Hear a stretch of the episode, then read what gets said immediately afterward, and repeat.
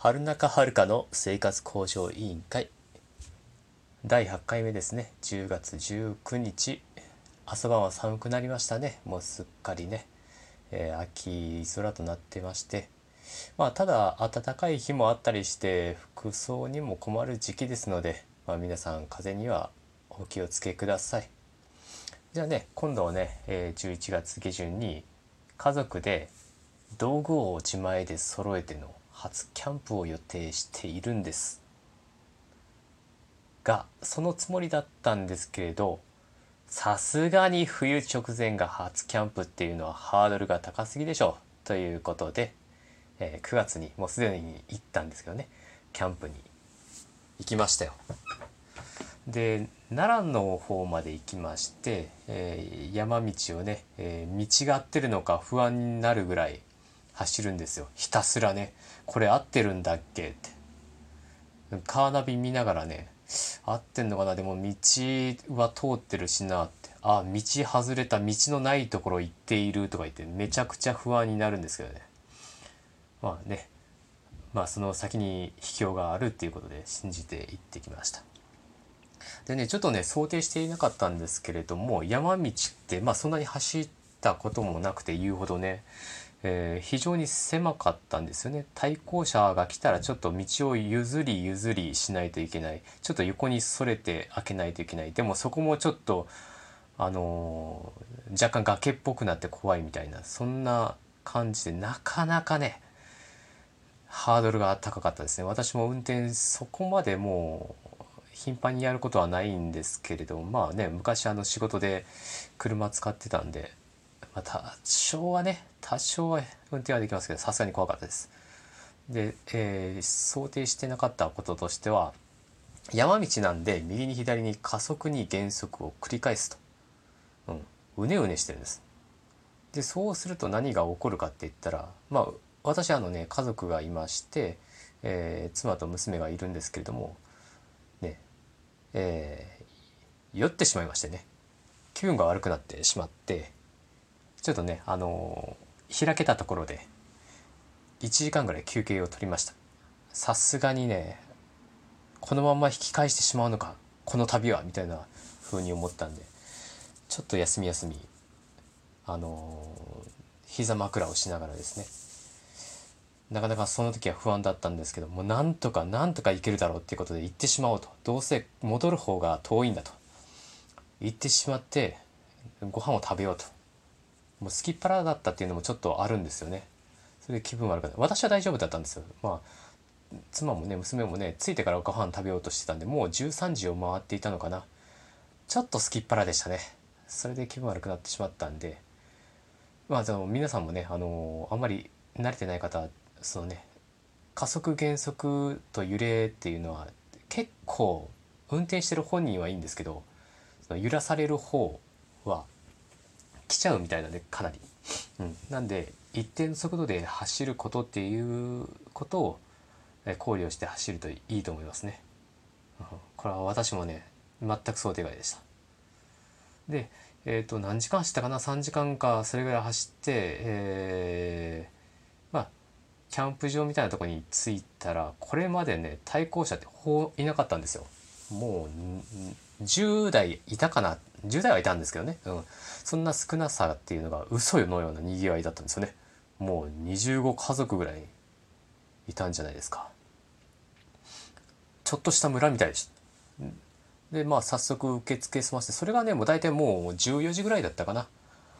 でえっ、とその受付のおっちゃんの話聞いて17時に1618時か19時でもう終わりなんでいやいやでも暗い中あの道を走るのは私は嫌だったんで車じゃないといけなかったんでもう17時には行こうよって。で18時前の暗くなる前に戻ろうという話で17時、うん、3時間。3時間で初の、えーと、テントを立てて寝具を引き、えー、なんならちょっとご飯も胃の中に入れある程度 やってから温泉行くと。それ3時間。いけるかなと思って。もう必死こきましたよ。もう妻と2人でわーって開けてあのなんだっけポール通して立ててでペグは分かんなかったんですよ。私ね家の中で買ってからテント買ってから2回ぐらい予行演習したんですよ。家の中でね。まあうちちょっと家が古いんであの横長広くはあるんですリビングが。その代わり他の部屋がちょっと狭いという。そんなデメリットがあるんですけどこれだったら立てれるかなと思って予行演習2回ぐらい立てたんですよ。1回目ちょっとポールの通し方間違えちゃって。2回目はまあなんとかいけてその中で娘と寝てたんですけどでもペグって打てないじゃないですか家の中じゃ。で今回初だったんですよ。でこうかなこうかなで動画で見てたんですけど全然わからんくて。であとふっとあの平井めいてカツンカツン打ってたらあこれやこの打ち方やと思ってなんとかねあのそれっぽく仕上げましたよ。それが2時間ぐらいで残りの1時間ぐらいでねカップラーメン急いでずるずる食ってねああキャンプだなーなんて言いながらね。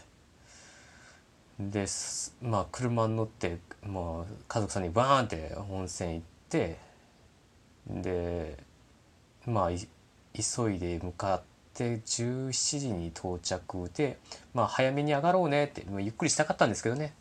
うん。でまあ私は早かったんですけど妻の方がね倍ぐらいかかってて私より。なんでなんかなと思ったらやっぱり女性ねあのドライヤーの時間が結構かかってね待たされるんですよね。まあ仕方ないです。そんなこんなでねなんとか日が暮れ切る前にテントに戻りました。で 戻ってきてから速攻あの巻き割りまくって私。もうカツンカツン割って割りたかったんですよ。もう別にいいんですけどただ今回ねもう一つもう一つというかね1個はちゃんとあのテントが建てられることっていう目標ともう一つは火起こしがちゃんとできることで3つ目がちゃんと無事に帰れることっていうのが目的だったんですよね。うん、で2つ目の火起こし、えー、やるのにあの割薪を割ってそれをさらに咲かないといけないと。もしくは朝紐とかティッシュとか新聞紙とかそういう燃えやすいものを持ってってでファイヤースターターで火をつけると単純な話なんですけどそれができることだったんですよ。でもね結局ねできなかったんですよ。練習の時は火あっさりついたのに。いやそそんなに言うほど気温も低くはなかったんですけどね。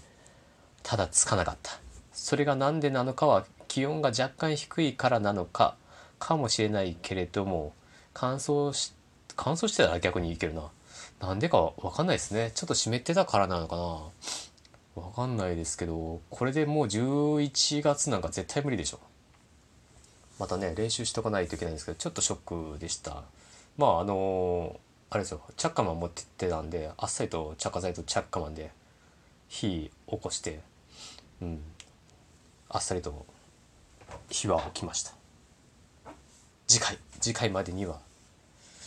えそんな感じでね。で火起こしやる上で焚き火台も買ったんですよね今回、うん、でうちはコールマンのファイヤーディスクという焚き火台でしてなんでってファイヤーディスクって丸いんですよ。あのパラボラアンテナって分かりますよね。あの円盤になってる。ああいう感じの焚き火台なんですよ。まあ大体想像つくなんでこれなのっていうとこなんですけどこれオプションで網蓋が売ってるんですよ。網蓋ね焚き火っていうとパチンって言って外れるじゃないですか。そうなると結構熱いお熱い木のくずとかがあのやってきちゃったりするんですね。それ衣服とかについたらまずあの普通の服だったら燃えちゃうんですよ。めちゃくちゃ危険なんですよ。なんで娘もいるんでそのオプションで網蓋できた方がいいよねっていうことでそれにしました。はい。ね。えー、もう速攻でね、えー、ウインナーを焼いてあげてお腹空いた娘のためにウインナーを焼いてちょっと切れ目とか入れたりして1個食べさせるじゃないですか。そしたらね美味しいって満面の笑みで喜んでくれるんですよ。もうね幸せですよ。よかったです。もうこの瞬間良かったですよ。本当に。全て報われたっていう感じです。ねたかがウインナーですからね網焼きの威力ったもう大したもんです。でご飯もね、あのー、早めに炊かないかんかったからね、あのー、ファイヤースターターでカチカチカチカチやってたんですけどねさ早々に諦めて着火マンでつけないとちょっとご飯炊くのに間に合わないからね。ということでご飯もいい感じに炊けてちょっとだけいいお肉を焼いて油がちょうど浮いてきてボタボタ落ちるかなぐらいの時にタレに絡めてね。食べたらもうね幸せの味ですよそれはもう。もう言うことないです。